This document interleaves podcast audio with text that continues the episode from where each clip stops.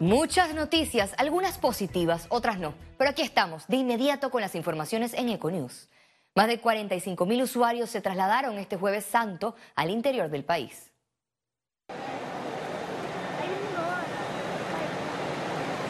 Desde tempranas horas, panameños y extranjeros se concentraron en la terminal de Albrook para viajar a las provincias y conmemorar la Semana Santa en familia. Están saliendo muchos, muchos buses, tenemos una cantidad aproximada de, de 1.400 buses diarios. La Dirección Nacional de Operaciones del Tránsito puso en marcha la inversión de carriles desde las 6 de la mañana hasta las 6 de la tarde, en el tramo de la Espiga de la Chorrera hasta Campana y de Sajalices a Punta Barco. Por otro lado, desde el puerto Panamá cientos de personas zarparon a las islas del archipiélago de las Perlas. No debe sobrecargar la embarcación de tripulantes. Eh, señor capitán de embarcaciones, recuerde que la navegación debería ser segura y placentera. También más de 30.000 funcionarios de los estamentos policiales participan de la operación Kairos Fase 3 para redoblar la seguridad. Más de 25 puntos costeros, dentro de ellos playas, balnearios, comunidades costeras, 12 islas de nuestro archipiélago, eh, al igual que 28 puertos y embarcaderos a nivel nacional. A lo largo de la vía interamericana habrá diferentes puestos de control en los próximos días. Félix Antonio Chávez, Economía. El Servicio Nacional de Protección Civil hizo un llamado a senderistas para que tomen los, las precauciones pertinentes en estos días de Semana Santa. Siempre estamos recomendando a todas esas personas que van de senderismo, que van de paseo a estos sitios, llevar la persona idónea, certificada por, por la autoridad turismo, ya que muchas personas hacen ver que conocen el lugar y lo que hacen es perderse y nuestros recatistas tienen que ir inmediatamente en ayuda a esas personas porque quedan desorientadas en el sector, porque no conocen el lugar. El Ministerio de Salud reiteró que actividades con 100% de aforo es exclusivamente para vacunados. Todo el que participe esté 100% vacunado, o sea, sus tres dosis, 15 días, con mínimo de 15 días de habérsela colocado y esto se debe verificar a través del código QR o a través de la presentación de la tarjeta de vacunación. Si usted no puede garantizar que todo el que va a participar en la actividad está 100% vacunado, entonces eh, usted puede realizar su actividad, pero con el 50%, ahí sí tendría que mantener pues el distanciamiento de al menos un metro entre personas. La Procuraduría de la Administración tiene en sus manos una denuncia por la supuesta mesa que controla los nombramientos en el gobierno. Nos dicen a nosotros que somos los que llevamos el mensaje. Ya, cojan la cosa con calma. ¿Hasta cuándo vamos a coger la cosa con calma si lo que están sufriendo son los que pusieron los votos. Todo surgió a raíz de las declaraciones del diputado del PRD, Néstor Guardia, quien ante el Pleno Legislativo se quejó porque no lo tomaron en cuenta.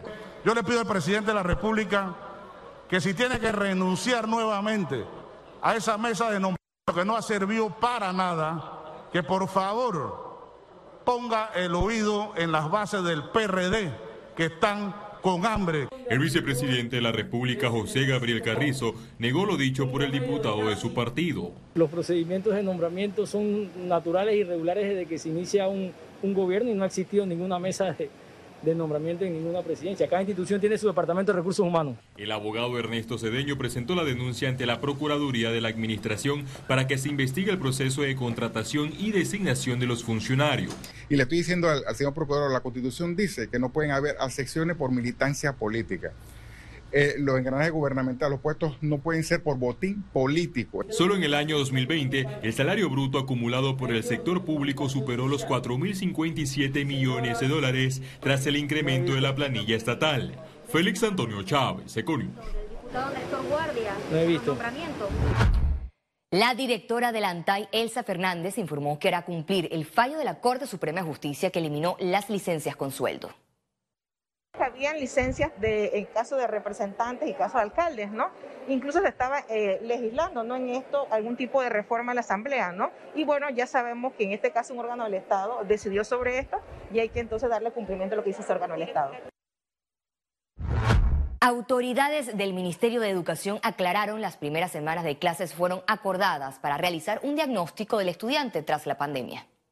Estas pruebas se empezaron a aplicar a partir del 28 de marzo. Entonces, estas pruebas igual son diagnósticas, no se califican.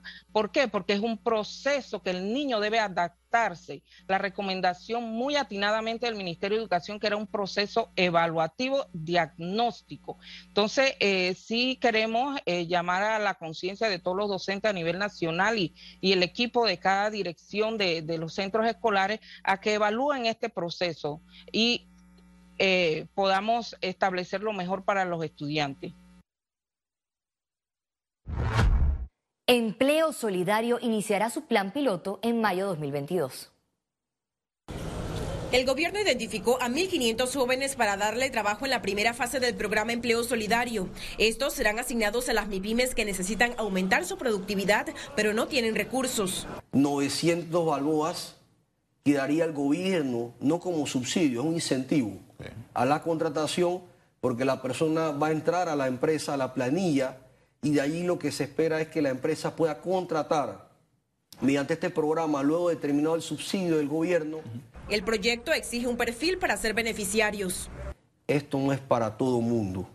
Es un programa, vuelvo y repito, para las microempresas afectadas con menos de 10 trabajadores son micro, pequeña y mediana empresa y personas que se vieron afectadas en estos dos años de pandemia. El programa no tiene fecha de terminación. La meta es emplear a 10.000 personas en cinco años. En el año 2023, el programa eh, prevé establecerse como un programa de empleabilidad del Ministerio que permita ayudar a esas personas con alguna situación de vulnerabilidad social que le impide conseguir un empleo a ser un candidato a que la empresa reciba un incentivo.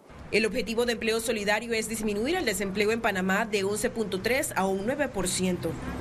Ciara Morris, Econews. Las MIPIMES denunciaron las dificultades que atraviesan para que les aprueben préstamos.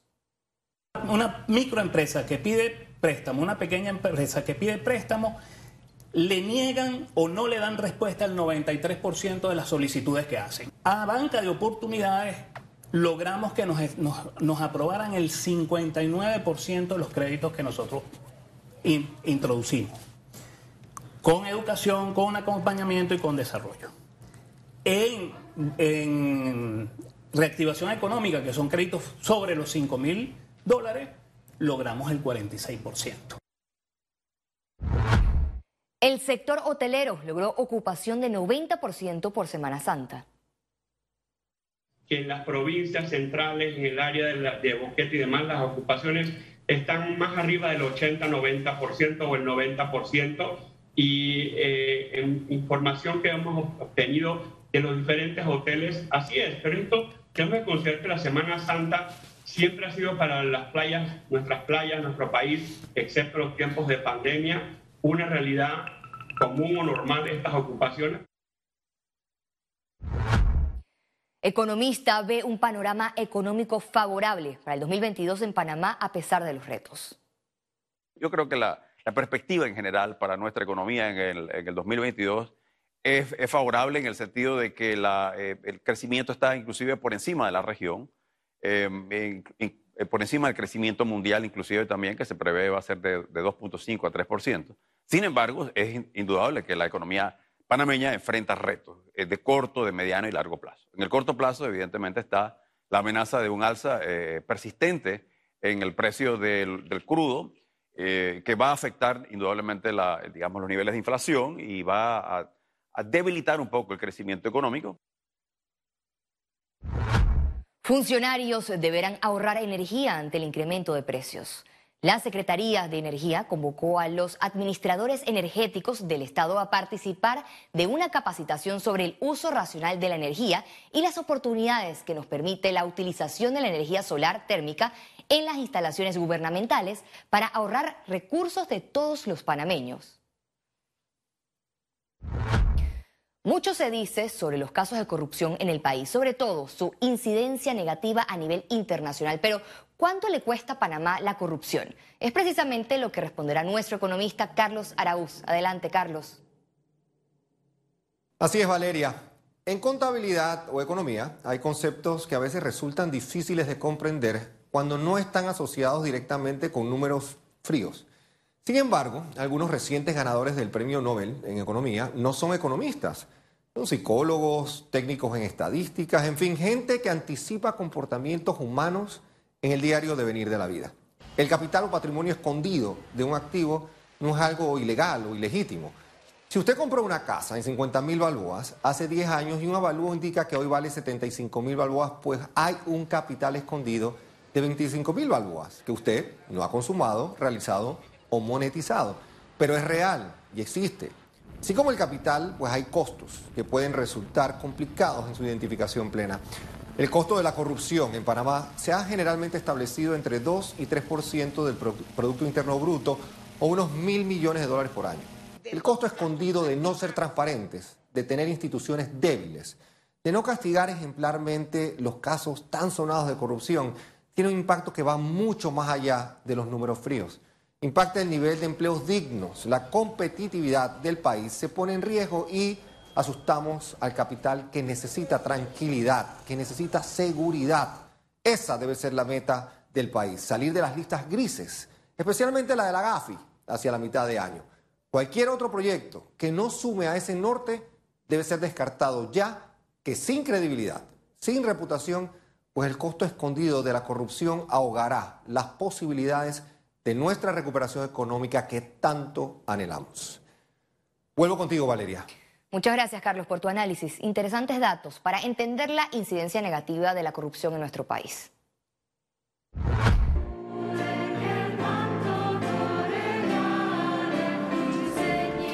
Esta señora no lo imaginó. Su emoción denota humildad, la misma que muestra el Papa Francisco durante el tradicional lavado de pies. Los detalles al regreso en internacionales.